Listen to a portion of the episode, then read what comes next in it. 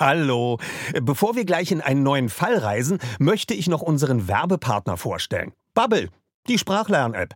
Bubble ist wie eine Reise in die Welt der Wörter, Sätze und Kulturen. Alles verpackt in kurze, knackige Lektionen. Das Beste? Du kannst das überall machen. Ob in der Mittagspause, auf dem Weg zur Arbeit oder während deines nächsten Roadtrips durch Kalifornien. Bubble passt sich deinem Leben an. Bubble bietet Sprachkurse in 14 Sprachen, von Englisch über Spanisch bis hin zu Norwegisch. Die App macht nicht nur Spaß, sondern ist auch echt effektiv. Du erhältst Zugang zu Sprachkursen, aber auch zu Lektionen, Podcasts, Spielen und mehr. Und weißt du, was das Beste daran ist? Bubble hat ein Team von über 200 Sprachexpertinnen und Experten, die sicherstellen, dass deine Lernerfahrung so realitätsnah wie möglich ist. Die Lektionen sind kurz und knackig, etwa 10 bis 15 Minuten und passen wirklich in jeden Terminkalender. Also, keine Ausreden mehr. Du kannst sogar KI-gestützte Spracherkennung und Erinnerungsfunktionen nutzen, um das Lernen genau nach deinen Bedürfnissen zu gestalten. Und natürlich haben wir auch einen Code für dich. Mit dem Code zahlst du Bubble für sechs Monate und erhältst zusätzlich weitere sechs Monate deines neuen Bubble-Abos geschenkt. Also, sechs Monate zahlen, ein ganzes Jahr lernen. Der Code ist die 3. Alles zusammengeschrieben. D-I-E-D-R-E-I. Einlösen kannst du den Code auf bubble.com/audio. Dort bekommst du auch weitere Infos. Die packen wir dir auch in unsere Show Notes. Gültig ist der Code bis zum 29.02.2024. Also, wenn du dein nächstes Abenteuer mit einer neuen Sprache starten willst, probier Bubble aus. Und wir starten jetzt nach Rocky Beach. Passend dazu kannst du direkt eine Englischlektion starten. Viel Spaß! Die, die drei Detektive. Die Lauscher Lounge und das Label Europa präsentieren das die drei Fragezeichen Record Release Feature zur Folge 212. Die drei Fragezeichen und der weiße Leopard. Vorgestellt von Oliver Rohrbeck, der sich freut, diesmal gleich von zwei MusikerInnen im Studio begleitet zu werden. Gleich geht's los. Hallo, liebe Freunde. Wir befinden uns hier wieder im Hörspielstudio Kreuzberg in Charlottenburg, allerdings äh, ein Studio der Lauscher Lounge und begrüßen euch recht herzlich zum Record Release Feature der Folge 212 der drei Fragezeichen mit dem Titel Die drei Fragezeichen und der weiße Leopard. Wir stellen euch Hörspielszenen vor, wir stellen euch Szenen aus dem Buch vor und äh, nachher gibt's auch noch einen kleinen Aufruf an euch. Musikalisch werde ich heute untermalt von Anna-Caroline Eckert und Joschka Oske.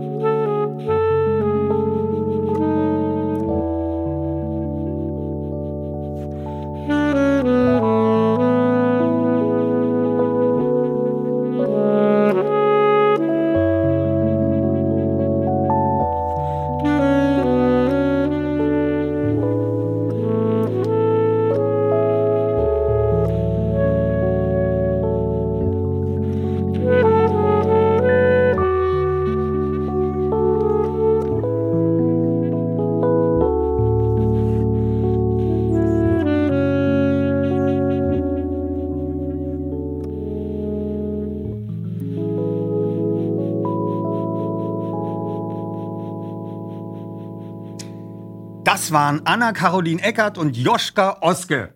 Vielen Dank mit Ihrer Interpretation unseres Titelliedes. Äh, darf ich euch mal fragen, seid ihr denn eigentlich auch drei Fragezeichen-Hörer? Ich tatsächlich, äh, in meiner Kindheit war, äh, haben meine Eltern mir das nicht gekauft. Aber ähm, ich habe das sehr oft bei Nachbarn gehört und die Intro-Melodie, die ist mir auch immer im Kopf geblieben.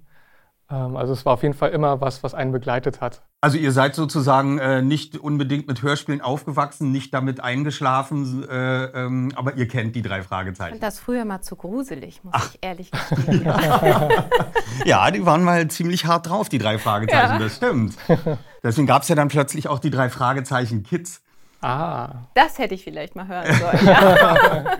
also vielen Dank nochmal für diese wunderschöne Interpretation. So, liebe Freunde, ich möchte euch ganz herzlich begrüßen zum Record Release Feature für die Folge 212 der drei Fragezeichen, die heißt Der weiße Leopard. Wir werden wieder spannende Ausschnitte aus dem Hörspiel hören und zwischendurch ein bisschen äh, Textstellen aus dem Buch von Henrik Buchner, das er für den Kosmos Verlag geschrieben hat. Als erstes hören wir jetzt erstmal einen Ausschnitt aus dem Hörspiel. Hörspiel bitte ab. Wir haben's ja gehört, Blackie. Oh, nun geh schon ran, Justus. Aber schalt den Verstärker ein. Ja, doch. Ja, Justus Jonas von den drei Detektiven. Ja, hier Conklin, Larry Conklin. Mr. Conklin? Larry Conklin von der Firma Safety System? Das weißt du noch. Ja, na klar. Ja, der Fall mit der wandelnden Vogelscheuche. Ah, ihr Jungs sitzt zusammen. Hört zu. Das geht um Folgendes. Ich arbeite noch immer für Safety System und bearbeite momentan einen Auftrag von einem ziemlich exzentrischen Börsenmakler und Kunstsammler namens Tyron Fairfax. Ja? Ich soll seine komplette Villa in Bel Air und vor allem eine einzelne Vitrine mit einem hochmodernen Alarmsystem ausstatten. Aha. Eine einzelne Vitrine? Äh, Gehe ich recht in der Annahme, dass ein Kunstgegenstand darin verwahrt wird? Genau. Konkret handelt es sich um eine unschätzbar wertvolle japanische Prunkschale aus dem 17. Jahrhundert. Sie stammt aus dem Besitz eines Shoguns. Äh, wisst ihr, was das ist? Ähm, verkürzt gesagt, eine Art General der Samurai. Und das wiederum waren speziell ausgebildete und bewaffnete Krieger im alten Japan. Ja, so ist es ja. Unter Fachleuten ist die Schale als der weiße Leopard bekannt. Aha. Laut einer Legende soll der Shogun kurz vor seinem Tod einen Fluch über die Porzellanschale verhängt haben. Und äh, warum? Hass. Ein hinterhältiger Rivale hatte dem Shogun, der stets ein blaues Gewand mit weißen Leoparden trug, die kostbare Prunkschale geschenkt, um sein Vertrauen zu erschleichen hm. und ihn dann skrupellos umzubringen. Äh, ziemlich unsympathisch. Ja, seit jener Zeit soll der rachsüchtige Geist des Shoguns unwiderruflich mit der Schale verbunden sein und im Laufe der Jahrhunderte zahllose Opfer gefordert haben. Hm. Das war ja mal wieder klar. Der Ablauf des Fluchs ist dabei angeblich immer gleich. Wird der Geist des Shoguns erzürnt, erscheint er und nimmt die Schale an sich. Dann wird der Besitzer, der den Zorn des Geistes in irgendeiner Form heraufbeschworen hat, bestraft mit dem Tod. Und dein Klient hat keine Angst vor dem Fluch? Ja, und ob er die hat. Sogar krankhafte Angst. Hm. Aber gleichzeitig glaubt Mr. Fairfax, gegen den Fluch gewappnet zu sein. Äh, inwiefern? Ach komm, das erzähle ich euch später. Vorerst nur so viel. Ich arbeite seit zwei Tagen in der Villa. Und gestern ist etwas sehr Seltsames passiert. Nämlich? Gestern Abend, ich habe spät noch gearbeitet, sah ich im hinteren Teil des Gartens einen weißen Leoparden. Was? Wie, wie, wie, wie, wie? Du, du hast. Eine Raubkatze gesehen, die in Amerika in freier Wildbahn gar nicht mehr vorkommt. Das kann doch nicht sein. Für einen Moment war ich wie erstarrt. Dann bin ich vorsichtig raus zu den Büschen gegangen, aber in der Dunkelheit war nichts mehr zu erkennen. Ja, und eine weitere Suche erschien mir zu gefährlich. Hast du dich nach dem Vorfall an Mr. Fairfax gewandt, Larry? Nein, dafür ist die ganze Sache einfach zu verrückt. Ja, so klingt sie auch. Am Ende hält Fairfax mich noch für wahrnehmungsgestört und entzieht Safety System den Auftrag. Und deshalb. Ah, deshalb hast du dich entschieden, die drei Detektive zu engagieren, um das Geheimnis dieser bizarren Erscheinung zu lüften. Erraten. Ich habe Mr. Fairfax schon Bescheid gegeben, dass ich wegen der heute anstehenden komplexen Arbeiten gerne drei Praktikanten hinzuziehen würde. Er hat nichts dagegen. Aha. Falls es euch also passt, wäre es großartig, wenn ihr heute noch vorbeikommen könntet. Selbstredend, Larry. Die drei Detektive werden zur Stelle sein. Ja, ich wusste, auf euch ist Verlass. Dann schreibt ihr jetzt die Adresse auf, ja? Bin parat.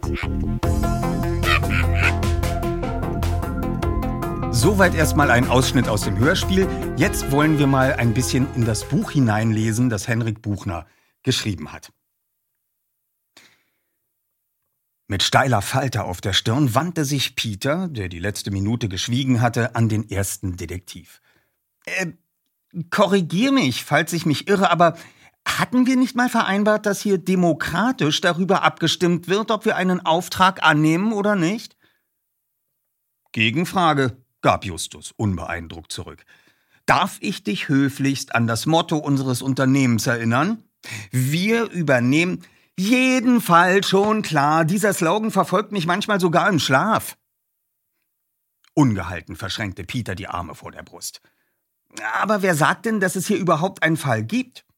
Wenn in Bel Air ein wilder Leopard frei herumläuft, ist ja wohl die Polizei oder von mir aus der Zoo dafür verantwortlich, das Biest wieder einzufangen. Aber doch nicht wir. Ich würde dir durchaus und ohne jeden Vorbehalt zustimmen, setzte Justus mit seiner gefürchteten Oberlehrermine an, wenn es sich hier wirklich um eine reale Raubkatze handeln würde. Ach, Du denkst also, da schleicht gar kein echter Leopard herum? folgerte Bob. Wenn sich da wirklich eine weiße Großkatze in den Gärten der Reichen und Schönen von Los Angeles herumtreiben würde, dann wäre das außer Larry Conklin gewiss noch anderen Leuten aufgefallen. Justus machte eine vielsagende Geste. Und folglich hätten spätestens heute sämtliche Zeitungen und Nachrichtensendungen darüber berichtet. Eine solche Sensationsmeldung würde sich ja kein Reporter entgehen lassen. Hm, auch wieder wahr, gab Peter zu. Außerdem, fügte Justus hinzu, vermag ich beim besten Willen nicht an einen Zufall glauben, wenn im Garten des Besitzers einer Prunkschale namens der weiße Leopard plötzlich eine ebensolche Großkatze herumschleicht. Bob nickte. Ah, dann heißt es jetzt also von der Vogelscheuche zum Leoparden. Mit einem Schmunzeln wandte sich Justus an den dritten Detektiv. Was ich dich übrigens schon immer mal fragen wollte. Warum hast du unseren damaligen Fall eigentlich der Ameisenmensch genannt? Der Insektenforscher Dr. Woolley war doch bloß eine Nebenfigur. Noch dazu eine völlig harmlose. Viel näher hätte da ja wohl ein Titel gelegen wie Die wandelnde Vogelscheuche. Och, die Antwort ist denkbar einfach, gab Bob lässig zurück. Ich hatte. In diesem Moment schallte eine wohlbekannte Stimme über den Schrottplatz. Justus! Peter! Bob! Die Arbeit macht sich nicht von alleine! Der erste Detektiv gab einen lauten Seufzer von sich. Na, Titel hin oder her, jetzt muss ich Tante Mathilda erst mal beichten, dass wir zu einem Außeneinsatz aufbrechen wollen. Nachdem Justus Tante Mathilda mit seinem treuesten Neffenblick schließlich von der Notwendigkeit ihres Aufbruchs überzeugt hatte, machten sich die Jungen in Bobs Käfer auf den Weg. Dank günstiger Verkehrsbedingungen hatten sie ihr Ziel bereits nach einer guten Dreiviertelstunde erreicht. Bel Air, ein vornehmer Stadtteil im Westen von Los Angeles, war insbesondere durch all die prominenten Schauspieler, Regisseure, Models und Sportstars bekannt, die sich hier angesiedelt hatten. Man musste schon das nötige Kleingeld mitbringen, um sich einen so exklusiven Wohnort leisten zu können. Tyrone Fairfax, dessen Anwesen in der idyllischen Via Verona lag, gehörte zweifellos zu dieser Personengruppe. Holla, das nenne ich eine noble Hütte, entfuhr es Peter beim Anblick der hoch aufragenden Villa, die im verwinkelten Stil eines asiatischen Tempels erbaut war und von einem mehrstufigen Pyramidendach gekrönt wurde. Der vordere Teil des Grundstücks wurde von einer hüfthohen Hecke umschlossen. Das Tor zur Zufahrt stand offen. Auf dem palmgesäumten Weg zum Haus entdeckten die drei Detektive den hellblauen Lieferwagen von Safety System. Bob parkte direkt dahinter. Kaum waren die Jungen ausgestiegen, öffnete sich das Eingangsportal der Villa und ein schlanker, braunhaariger Mann in beigefarbenem Overall kam ihnen lächelnd entgegen. Hallo, Jungs. Schön, dass es geklappt hat. Justus lächelte zurück. Einen so reizvollen Fall konnten wir uns unmöglich entgehen lassen, Larry. Conklin zog die große Schiebetür seines Lieferwagens auf und bot den Jungen an, auf der mit Teppich ausgelegten Bodenfläche Platz zu nehmen. Dann öffnete er eine Kühlbox und holte drei bunte Limonadendosen hervor, die Justus, Peter und Bob dankend annahmen. Der Sicherheitsfachmann selbst trank aus einer bereits geöffneten Mineralwasserflasche. Mann, oh Mann, ist das eine Affenhitze. Drin mit all den Klimaanlagen merkt man das gar nicht. Da freue ich mich jetzt schon drauf, verkündete Peter, während er sich mit einem herumliegenden Prospekt Luft zufächelte. Ich ebenfalls, stimmte Bob zu. Temperaturtechnisch gehört mein Käfer eher in die Kategorie mobile Kleinsauna. Verstehe. Der Sicherheitsfachmann nickte mitfühlend. Dann deutete er zur Villa hinüber. Ich habe Mr. Fairfax gesagt, dass ich mich mit euch zunächst über die weiteren Arbeitsschritte und die benötigten Werkzeuge absprechen muss. So haben wir jetzt ein wenig Zeit, uns zu unterhalten. Gute Idee, Larry, erwiderte Justus und nahm durstig einen weiteren Schluck eisgekühlte Limonade. Währenddessen ließ Peter seinen Blick über die weitläufige Gartenfläche schweifen. Kein getarntes Gehege oder ähnliches zu erkennen. Der zweite Detektiv musste an einen alten Fall denken, bei dem sie einem Künstler begegnet waren, der auf seinem Grundstück zu Studienzwecken eine Raubkatze in einem großen Glaskäfig gehalten hatte. Von einer solchen Anlage war im Garten jedoch nicht das geringste zu sehen. Tja, ein exotisches Haustier können wir somit ausschließen, sagte Justus. Ja, können wir, erwiderte Conklin. Das gilt übrigens auch für die Nachbarschaft. Heute Morgen habe ich mich bei Mr. Fairfax erkundigt, ob es hier in der Gegend streunende Katzen, Hunde oder sonstige Tiere gäbe, auf die ich bei der Ausrichtung der Alarmanlage achten müsse. Er zuckte die Schultern. Außer, Außer einem altersschwachen Chihuahua in der Villa gegenüber ist die nähere Umgebung eine haustierfreie Zone. Nachdenklich blickte Justus den Sicherheitsfachmann an. Bist du dir hinsichtlich der Tierart denn wirklich sicher oder vermutest du nur wegen der Sage rund um die Prunkschale, dass du einen Leoparden gesehen hast. Ich bin hundertprozentig sicher, stellte Conklin klar. Seit vielen Jahren schaue ich mir abends vor dem Zubettgehen gerne Tierdokumentationen im Fernsehen an. Deshalb kann ich einen Leoparden problemlos von einem Tiger oder Puma unterscheiden und auch von einem Jaguar. Der ähnelt im der ähnelt ihm körperlich zwar stark, hat aber viel größere ringförmige Fellflecken, die in der Mitte häufig kleine Tupfen aufweisen, was beim Leoparden nicht der Fall ist. Skeptisch verengte Justus die Augen. Und all diese Einzelheiten konntest du von weitem und bei einsetzender Dunkelheit erkennen? Ja, die Katze war erstaunlich hell gefärbt, entgegnete Conklin, dem die Zweifel des ersten Detektivs nicht entgangen waren. Aber nicht wie bei einem Albino oder einem Schneeleoparden, sondern so, als wenn das Tier von innen leuchten würde. G -g -g Geisterhaft, murmelte Peter leise. Deshalb konnte ich die Fellzeichnung deutlich erkennen. Das, was ich in den Büschen gesehen habe, war definitiv ein Leopard. Conklin zuckte die Schultern. Von einer Sekunde zur anderen war er dann plötzlich verschwunden. Justus sog tief die Luft ein und stellte die leere Dose neben sich ab. Mangels alternativer Erklärungsansätze bleibt vorerst Folgendes festzuhalten.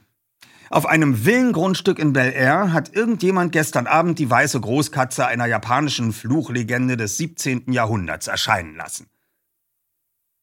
Erscheinen lassen? Conklin zog die Stirn kraus. Im Sinne von künstlich erzeugt? Bob wischte sich den Schweiß von der Stirn. Wir halten es aus verschiedenen Gründen für nahezu ausgeschlossen, dass hier in der Gegend ein echter Leopard rumläuft. Der hätte seit gestern Abend ja eine Riesenaufmerksamkeit erregt.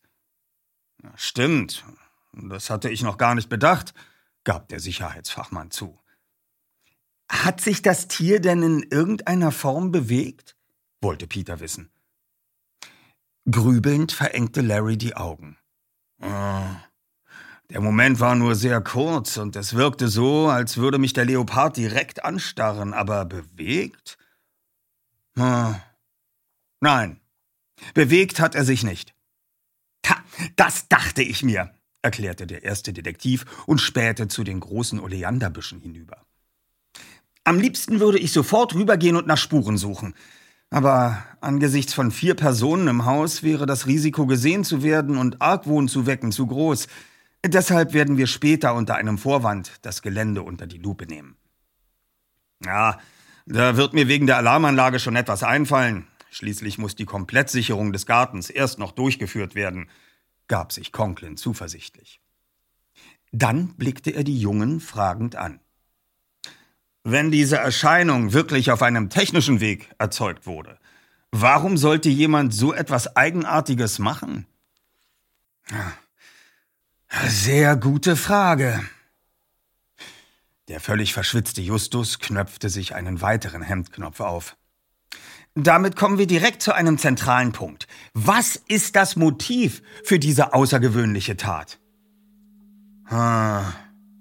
Ich muss gerade an die Heidenangst denken, die Mr. Fairfax vor dem Fluch des Shoguns hat, erwiderte Bob.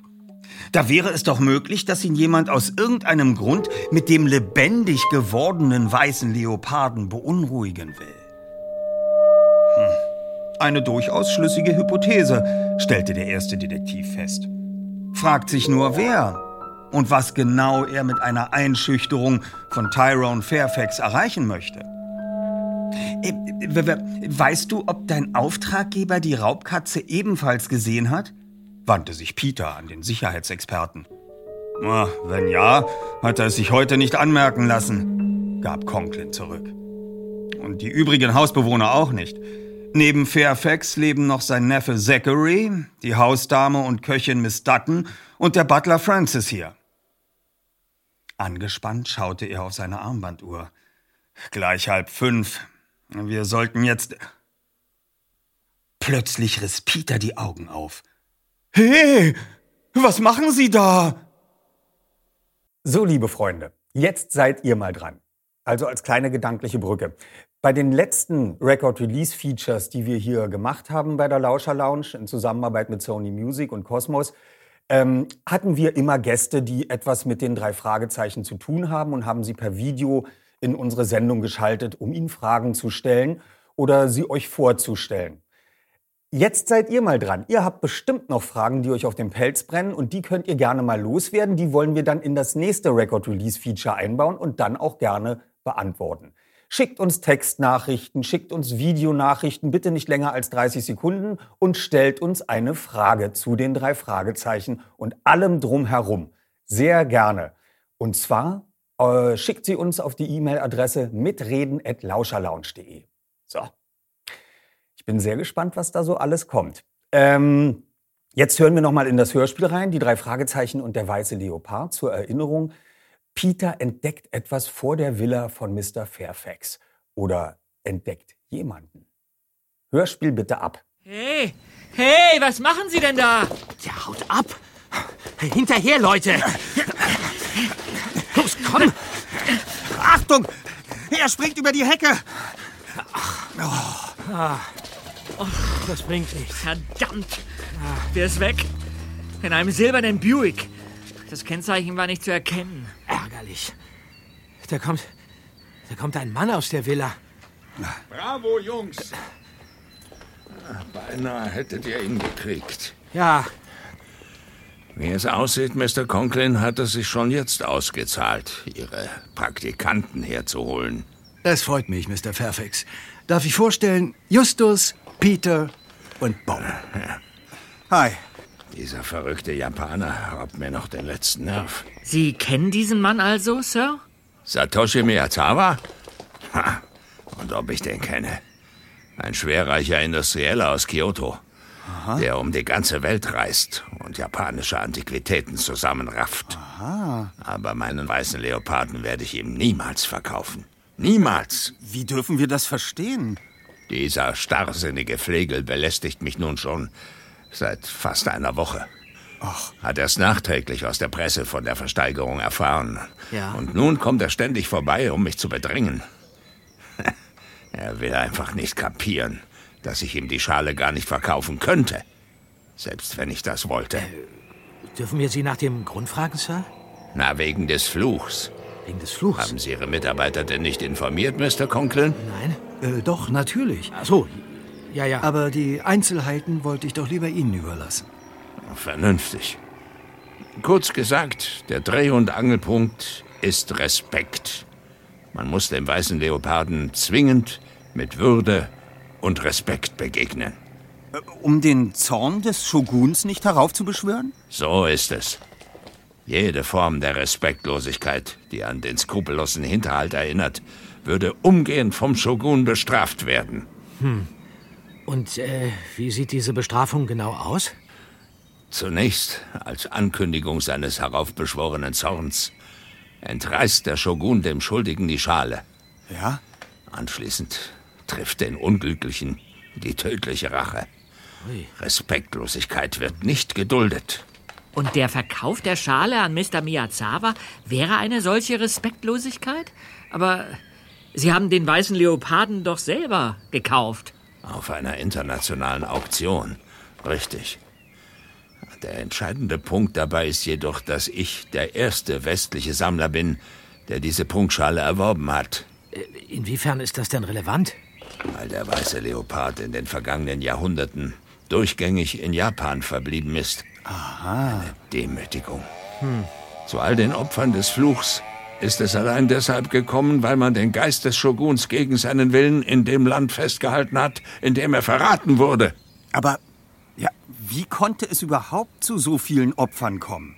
Wenn der Shogun, nachdem der erste Fluch vollzogen war, die Schale an sich genommen hatte, wie konnte sie dann an einen anderen Besitzer gelangen? Ich hab's euch doch gerade erklärt. Es geht um Japan. Ja? Der Shogun wollte dieses Land nach seinem gewaltsamen Tod unbedingt verlassen. Ja. Wozu sein Geist aber nicht fähig war. Er konnte die Schale über all die Jahrhunderte hinweg immer wieder nur an den verschiedensten Orten im Kaiserreich platzieren.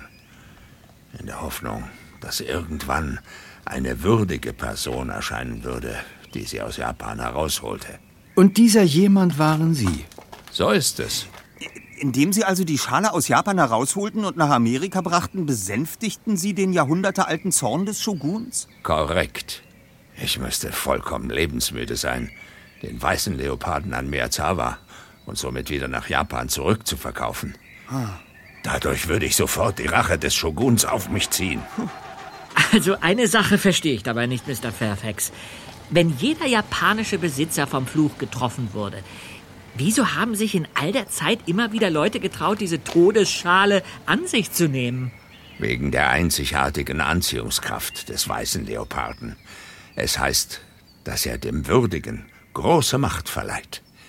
Deshalb riskieren immer wieder Menschen den Besitz, weil sie glauben, den richtigen Umgang mit der Schale gefunden zu haben. In Wahrheit war jedoch immer nur Japan der ausschlaggebende Punkt. Ja, und woher wissen Sie das alles? Weil mir der weiße Leopard in einer Vision erschienen ist.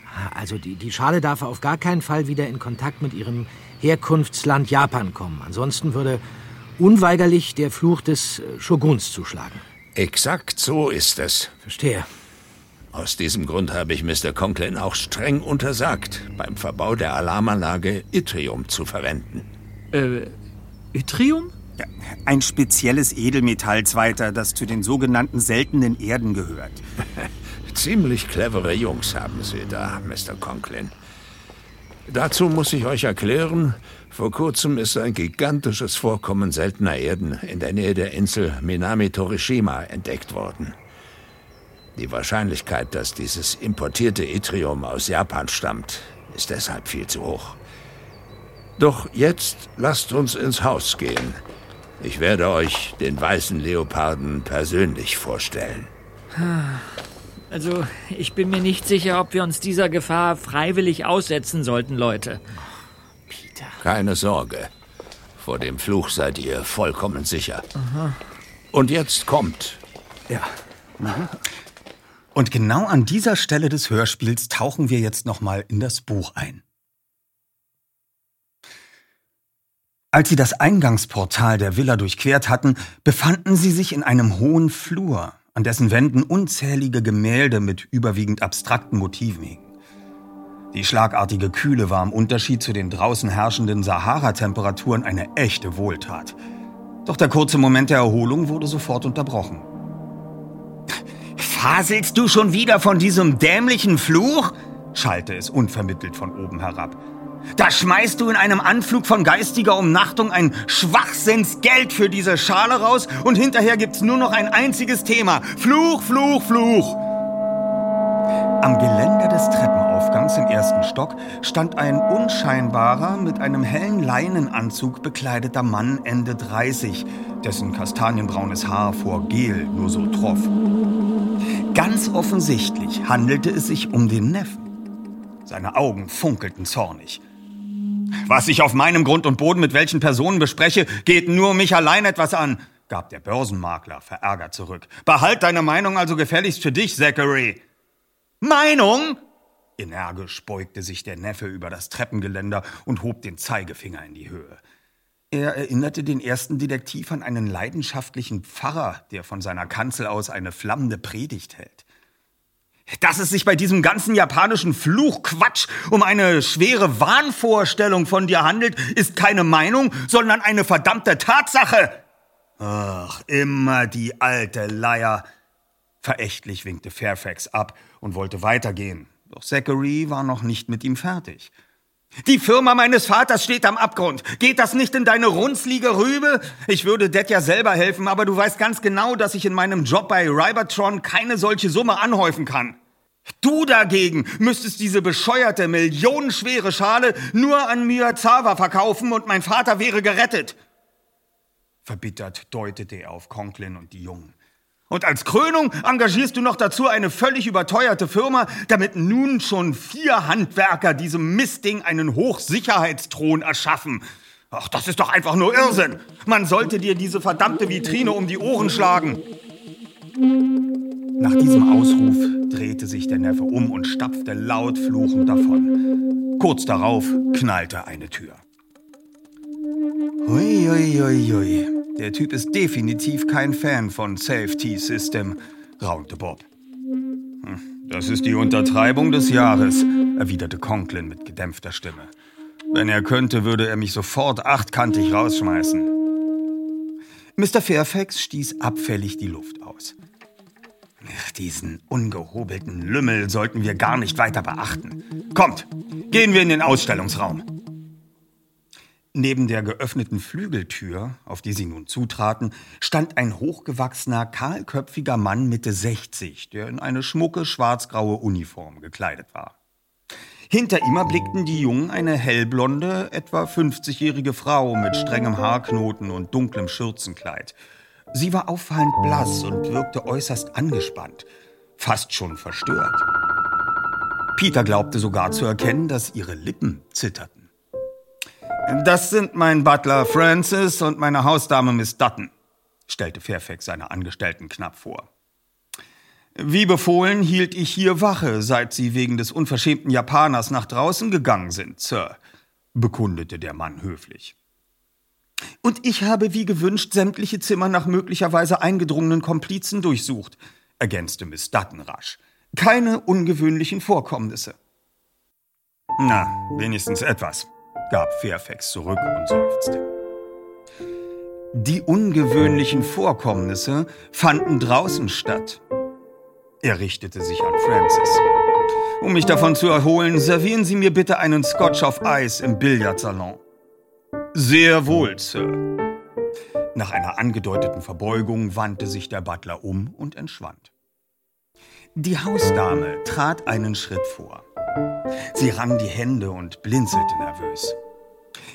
Wenn Sie für mich momentan keine Verwendung haben, würde ich gern einen Anruf tätigen. Tun Sie, was Sie nicht lassen können. Mit Schwung öffnete Fairfax daraufhin die Flügeltür. Der Saal, den die drei Detektive zusammen mit Larry und dem Börsenmakler nun betraten, war kleiner als erwartet und spiegelte im Unterschied zum überladen wirkenden Flur schlichte, um nicht zu sagen karge Eleganz wider. An den hellen Wänden hingen keinerlei Bilder, kein Teppich lag auf dem fein gemaserten Marmorboden, ein krasser Gegensatz zu dem luxuriös ausgestatteten Wohnsalon, der rechter Hand über einen offenen Durchgang betreten werden konnte. Es war offensichtlich, dass die Aufmerksamkeit des Betrachters durch nichts vom Mittelpunkt des Ausstellungsraums abgelenkt werden sollte. Der schlanken Glasvitrine mit der japanischen Prunkschale. Wow, die sieht noch toller aus, als ich sie mir vorgestellt habe, hauchte Bob andächtig. Larry nickte. Ja, auch ich bin immer wieder hin und weg, wenn ich sie mir ansehe. Tatsächlich strahlte die erstaunlich dünnwandige, kobaltblaue Porzellanschale mit dem prachtvollen elfenbeinweißen Leoparden eine unwirkliche Schönheit aus. Oh, grandios, schloss sich Justus an. Peter hingegen wandte seinen Blick nach dem ersten Moment des Staunens einem Fenster zu seiner Linken zu, vor dem er den Japaner beobachtet hatte. Konnten Sie erkennen, was genau Mr. Miyazawa da draußen gemacht hat? Natürlich, entgegnete Fairfax. Der Kerl hat Aufnahmen mit einer Kamera gemacht. Er wies demonstrativ auf die Vitrine. Vom weißen Leoparden. Justus nickte. Ungebetene Besuche sind eine Sache, widerrechtliches Betreten eines Grundstücks und unerlaubte Kameraaufnahmen schon eine andere. Das Ganze ist eine nicht hinnehmbare Provokation gegenüber der Aura des Shoguns. Der Mann ist Japaner, entfuhr es dem Börsenmakler. Und wer weiß, was Miyazawa als nächstes vorhat. Es wird wirklich höchste Zeit, dass auch der Garten gesichert wird. Das gehen wir sofort an, bestätigte Conklin und warf Justus einen bedeutungsvollen Blick zu. Es war offensichtlich, dass er eine willkommene Möglichkeit erkannt hatte, die Untersuchung der Büsche durchzuführen. Zu diesem Zweck werden wir zunächst die problematischen Punkte des Grundstücks ermitteln. Erschöpft wedelte der Hausherr mit der rechten Hand. Machen Sie, machen Sie das. Ich werde mich jetzt zurückziehen.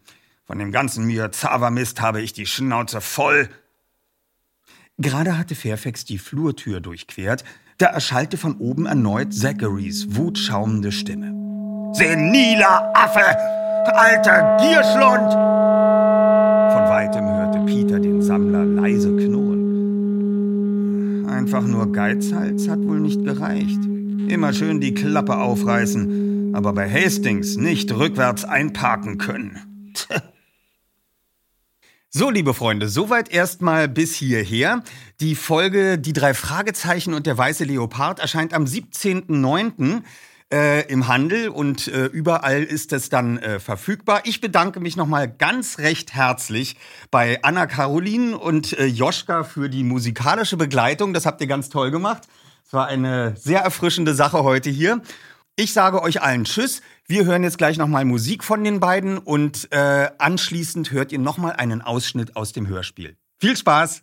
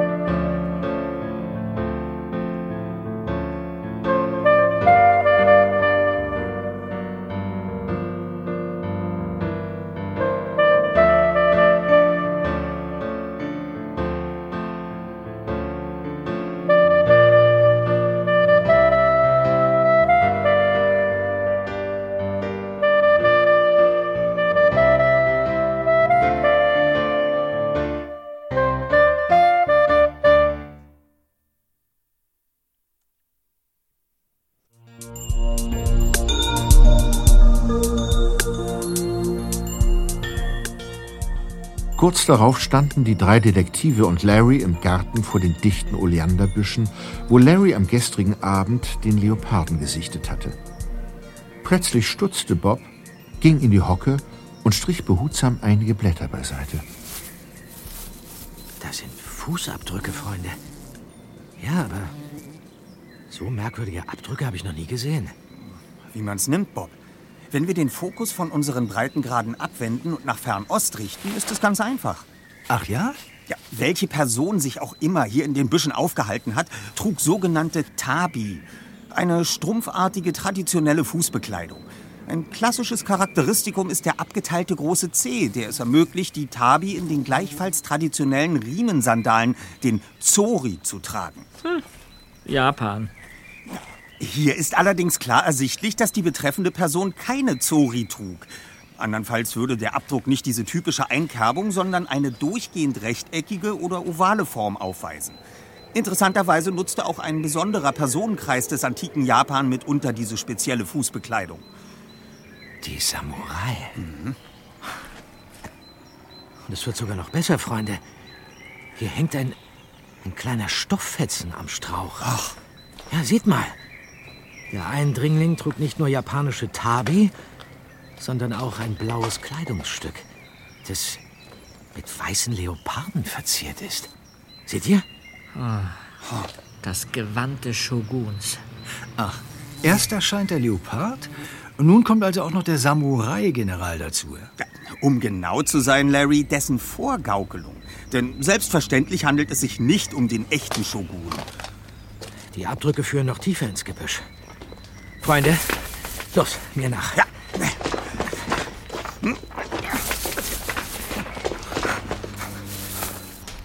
Hier, die Spuren gehen weiter. Ja, wir müssen, wir müssen über den Zaun klettern. Das schaffen wir. Ja, klar schaffen wir das. Oh. Ja. Puh. Die komischen Abdrücke enden direkt vor diesen Reifenspuren hier. Ja, das lässt vermuten, dass die fragliche Person genau an dieser Stelle in einen Wagen gestiegen ist. Muss ein ziemlich seltsames Auto sein. Jedenfalls sind die Spuren deutlich breiter als bei normalen Autoreifen. Ja, auch das, auch das Profil ist ungewöhnlich. Ich mache mal ein paar Fotos. Auf jeden Fall haben wir es mit einem ziemlich modernen Shogun zu tun. Immerhin benutzt er zur Fortbewegung kein Pferd, sondern ein Fahrzeug. Mhm. Falls es sich dabei um Miyazawa handeln sollte, benutzt er zumindest mehr als nur einen Wagen. Diese Reifenspuren gehören nämlich definitiv nicht zu seinem Buick. Und wie geht ihr nun weiter vor? Solange wir keine verwertbaren Hinweise auf eine konkrete Person haben, sollten wir die Sache vorerst für uns behalten. Ja. Schließlich wäre Mr. Fairfax nicht damit gedient, die ohnehin angespannte Atmosphäre im Haus weiter zu belasten, ohne dass wir ihm einen Lösungsansatz bieten können. Ah, verstehe. Wir müssen also darauf warten, dass der verfluchte Shogun wieder zuschlägt. Ja, aber nun sollten wir besser wieder zurück ins Haus gehen. Die Alarmsysteme müssen bis heute Abend vollständig installiert sein. Wir können von hier zum Hintereingang gehen. Ja, dann los! In Deckung, Kollegen! Still! Neben dem Garagentor steht die Hausdame und telefoniert noch immer. Das. Das ist sehr viel Geld. Aber ich werde es schon beschaffen. Irgendwie. Ja, ich verstehe. Also gut. Doch jetzt muss ich wieder ins Haus. Wir besprechen das heute Abend zu Ende. Sehr aufschlussreich. Wieso? Mrs. Dutton scheint sich ganz offensichtlich in finanziellen Schwierigkeiten zu befinden.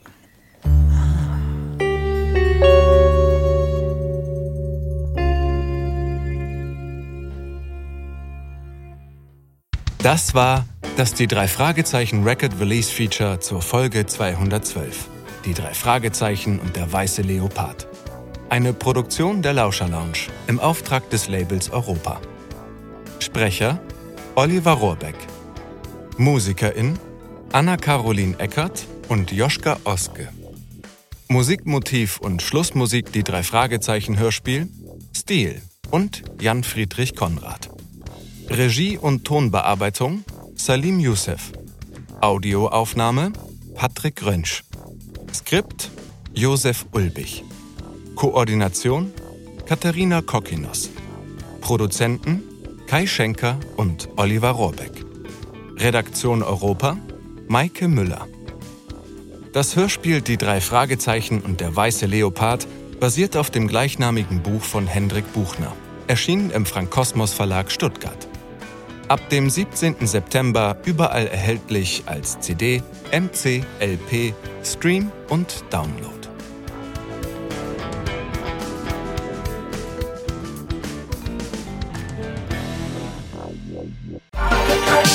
Bei Frau Körting und uns ist es ja so, wir siezen sie heute noch und sie duzt uns immer noch. Oh, lieber, wie schön, hattet ihr eine schöne Anreise? Ja, danke, Frau Körting. Ähm, wollen wir denn gleich anfangen? Ja, komm, Justus, setz dich mal schon hin. Und schon quält sie in die Rollennamen und dann den ganzen Tag redet sie einen nur noch mit Rollennamen an.